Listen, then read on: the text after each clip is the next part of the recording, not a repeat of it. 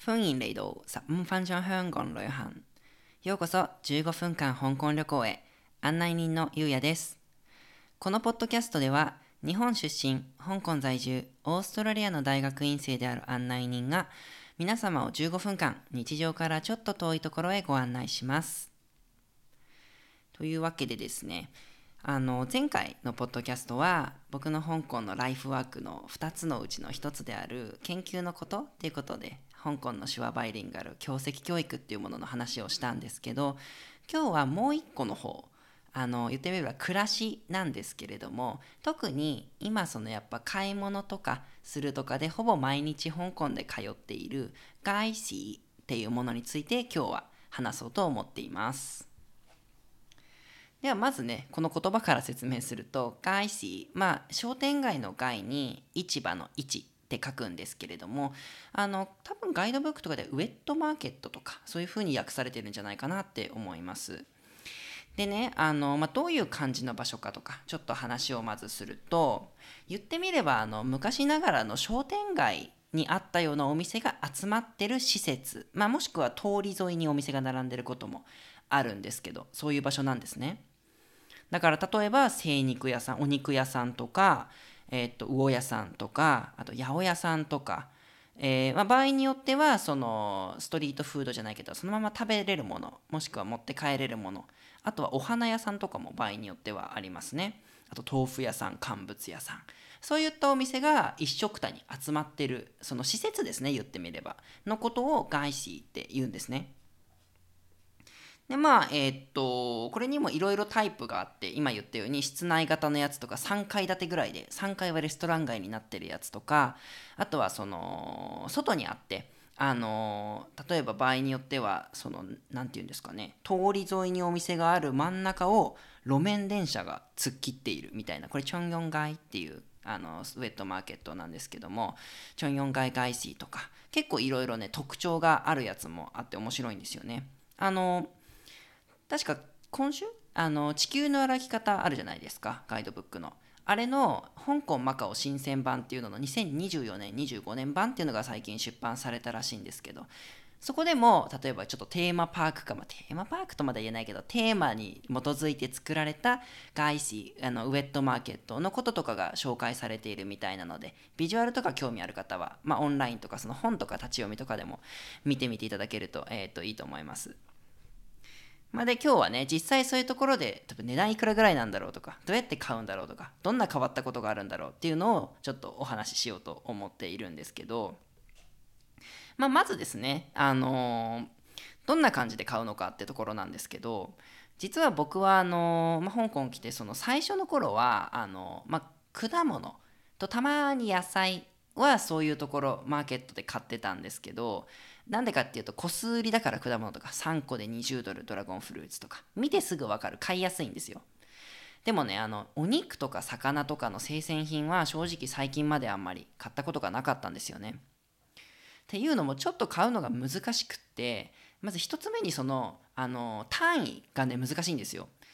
いわゆるその量り売り日本だとまグラムだと思いますけど普通に使うのは。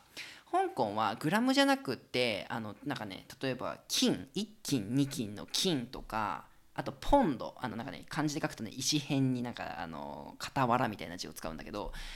であとはね量。あの両親の量っていう字。これ魚とかでたまに使うんだけどとかねなんかいろんな単位をものによって使い分けるんですよね。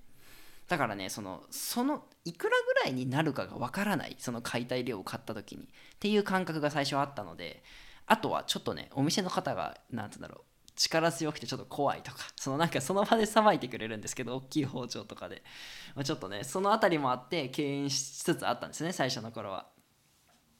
まあでもね最近行き始めたっていうのはやっぱ魅力がいくつかあって実際ねあの香港にはもちろんいわゆるスーパーマーケットもいっぱいあるんですけど今でもね全然その外資人たくさんいるしねあの実際行ってみるといいもの多いし値段も安かったりするんですよ。でね例えばまあいくらぐらいでどんなもの買えるかなっていうと、まあ、最近っていうか僕がちょうど買ったものだとえっ、とね精肉屋さんに行って豚肉のひき肉買ったんですけど、まあ、そもそもひき肉もその脂肪が多いやつとか少ないやつとか半分ぐらいとか選べるんですけど、えっとね、1ポンド48ドルって書いてありましたね。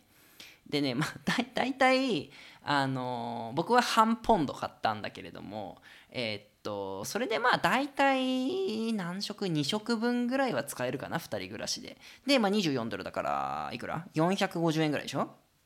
ていう感じひき肉で。どうですかね？感覚的に湧きますかね？で、えーっとあとは魚も買ったんですけど最近、えーっとウォンファーユっていう黄色い花の魚って書くんですけどウォンファーユこれがね2尾、まあ、2匹で50香港ドルだったら900円ぐらいですかね。まあ、魚は結構もちろんサイズとか種類にもよりけりだから一概には言えないけどまあ1食分ぐらいの魚とかと20ドル400円ぐらいで買えるのも結構いろいろありますね。あとまあ貝とかも売ってるんですけどね。で最後に、えっと、野菜コーナーとかだと、まあ、金売りまあ、400g かな 450g で種類にはよるけど大体ねあなんか中華料理屋さんで行くとある空心ごめんなさい空心菜みたいなやつとかいろいろ売ってるんですけどあとほうれん草とかですね。僕が最近買ったのだと。だと大体ねうんとね1斤で18ドルだから350円とかで僕はね半斤しか買わなかったんですけどそれだとだから200円も足らないぐらいで1食にはもう全然2人足りるぐらいの野菜が買えるみたいな感じですかね。まああとやっぱ香港でね料理する時欠かせないのが生姜とニンニクなので、まあ、そういうのもそこであのグラムっていうかで買うんですよ。でね香港の特に野菜屋さんで面白いのがあの買うとネギくれるんですよね。あの青口ネギ細いやつですね。味噌汁とかに入ってる。なんかねネギは無料なんですよね。売ってるやつもあるんだけど。で忘れないように「ベイタクチョンアンゴイ」って買った時にネギ一束くださいって言うと一緒に袋に入れてくれるんですよね。でまあ買ったものを調理するんですけど例えば今言った材料だと今日は僕は家でおかゆを作ったんですけど、まあ、ひき肉豚の要はひき肉のおかゆに生姜と刻んだ人参とか入れて。であとその合わせでっていうかおかずでさっき言った魚ですね。で魚もまあもうさばくとか鱗取るはお店がやってくれるので家に帰って塩とか振ったりたまに紹興酒とかつけて味付けしてでえーっとニンニクじゃねえや生姜をそのなんていうのかなえー、と削状って言えばいいんですかね？に切ってその魚の中とか外側にまずあのすり込んで入れて場合によってはチンピっていうそのなんか柑橘のやつとかも使うんですけどで蒸す。10分ぐらいかな？で蒸し終わったらここがすごいなんかね中国っぽいなって思うんですけどあのねまあさっき言った無料のネギを刻んだの上に乗せて油ですね。あのね油をただそれだけで熱した油を魚の上にジャーってかけるんですよ。で、最後にその魚用の醤油みたいなのをかけて出来上がりみたいな感じですね。まあ、野菜はそのままとかチキン、鶏ガラスープとかにも入れて茹でたり、あるいはあのニンニク切って油で混ぜて炒めたりするとなんか中華料理屋さんで出てくるあのドーンって野菜みたいな分かりますかね？何も混ぜてない空心菜みたいな感じの炒め物とかがまあできるんですよ。だいたい1食これでいくらぐらいですか ?500 円は無理か。まあ、600円、700円ぐらいで2人分食べれるみたいな。これがまあ夕焼け、まあ、僕たちの家の食卓でよく出てくるような感じのものですね。まあ今はね結構あの何、ー、て言うかな日常目線でその外水でどんなもの買ったりいくらぐらいでよって話したんですけれども結構あの売ってるものとかも他にもいろんなものが実は売っていて、まあ、例えば今冬だからあのお鍋の季節ですよね。香港でも鍋ダービンローっていうんですけど広東語で。みんな好きで。でそういうお店だとあのお鍋の、まあ、つみれとかあるじゃないですか。鶏団子みたいなああいうやつを専門でっていうか売ってるお店とかあるんですよ。フィッシュボールとかそのなんかいろんななんとかボールその豚肉でできたやつとかイカのすやつとかエビのやつとかいろんなやつをなんかそのね食べ放題じゃないんですけどセルフサービスで取って、まあ、1ポンド30ドル600円ぐらいみたいな感じでその買ったりしたりとか。あとはねあのー、他に何がありますかね。あそうだ。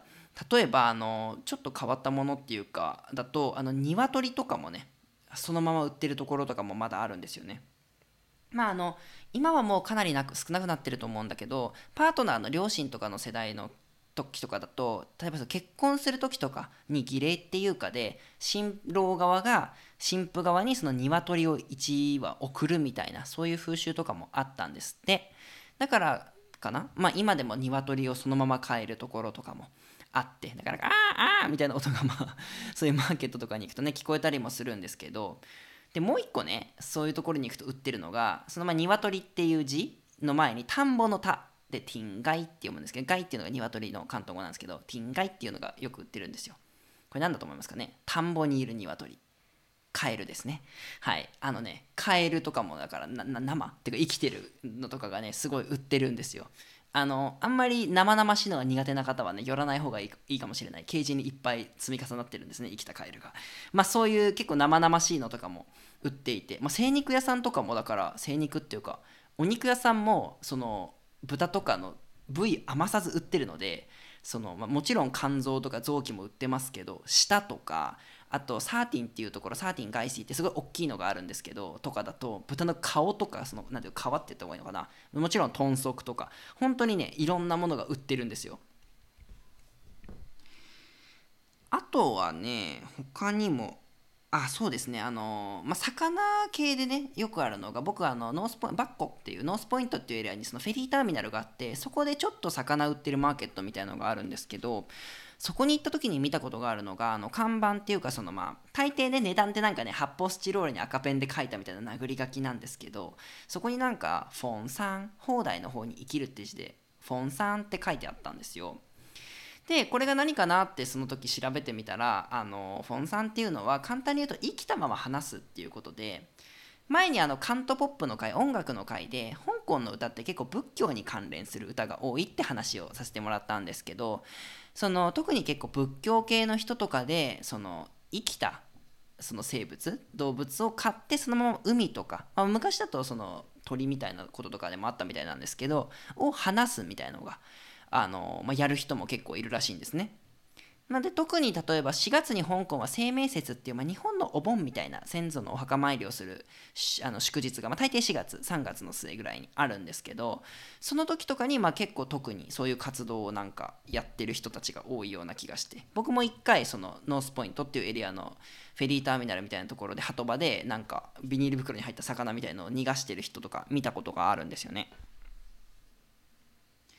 まあそういう感じでね結構あのウェットマーケットって一口に言ってもそのまあいろんなお店もあるしお店ごとにいろいろとなかなか今ねスーパーマーケットとかに普通に行くと見られないものとかも今でもまだまだ見られるんですよね。